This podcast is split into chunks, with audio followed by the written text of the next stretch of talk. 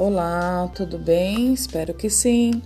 Hoje vamos estudar Ciências Naturais do caderno Trilhas de Aprendizagens 2, na página 142.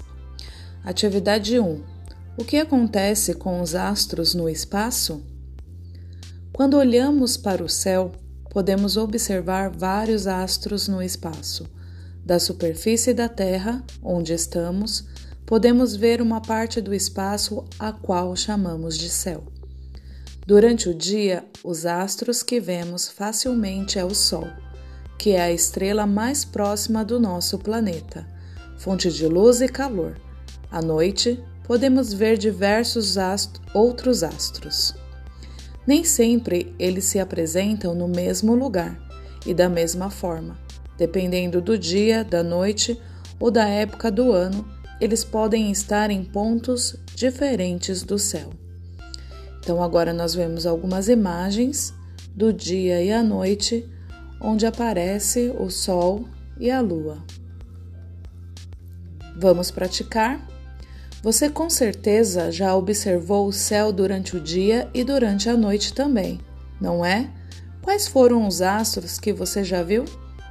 1. Um, agora é a sua vez de nos contar o que você já viu no céu durante o dia e durante a noite.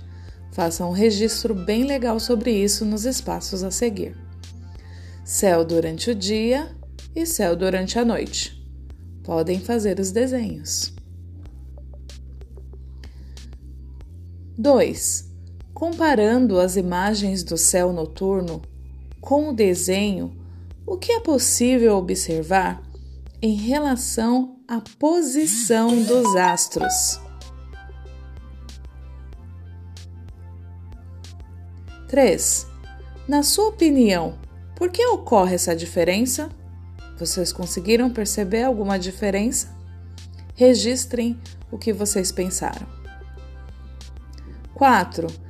Tente descobrir alguns astros a partir das dicas a seguir.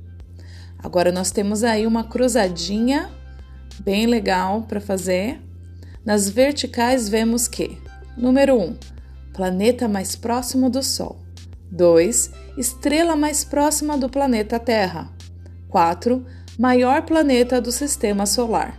5. Satélite natural da Terra. 6.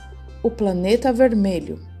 8 corpo celeste produtor e emissor de energia. Nas horizontais da cruzadinha temos 3. Planeta gasoso muito conhecido pelos seus belíssimos anéis. 7. Conjunto de planetas, o Sol e corpos celestes do qual a Terra faz parte. 9. Único planeta onde há existência de vida humana.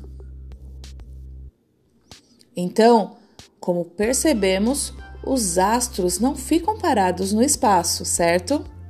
A Terra, por exemplo, exerce dois movimentos principais: um em torno do seu próprio eixo, que leva em torno de 24 horas e chamado de rotação, e outro em volta do Sol, que recebe o nome de translação, o qual gasta 365 dias e algumas horas para completar. Já a Lua exerce três movimentos: a translação, que é a volta que ela realiza em torno do Sol, a rotação, que é o movimento que ela faz em torno do seu próprio eixo, e o movimento de revolução, que é quando ela gira em torno da Terra. Para completar esse movimento, a Lua leva cerca de 28 dias. Então, para saber mais, indicamos para você alguns vídeos que te ajudarão a entender melhor tudo isso. Então, tem vídeos aí sobre a rotação, translação e o movimento da Lua. Assistam os vídeos e assim vocês ficarão mais confortáveis para fazer as atividades. Boa sorte, bons estudos, um abraço e até mais!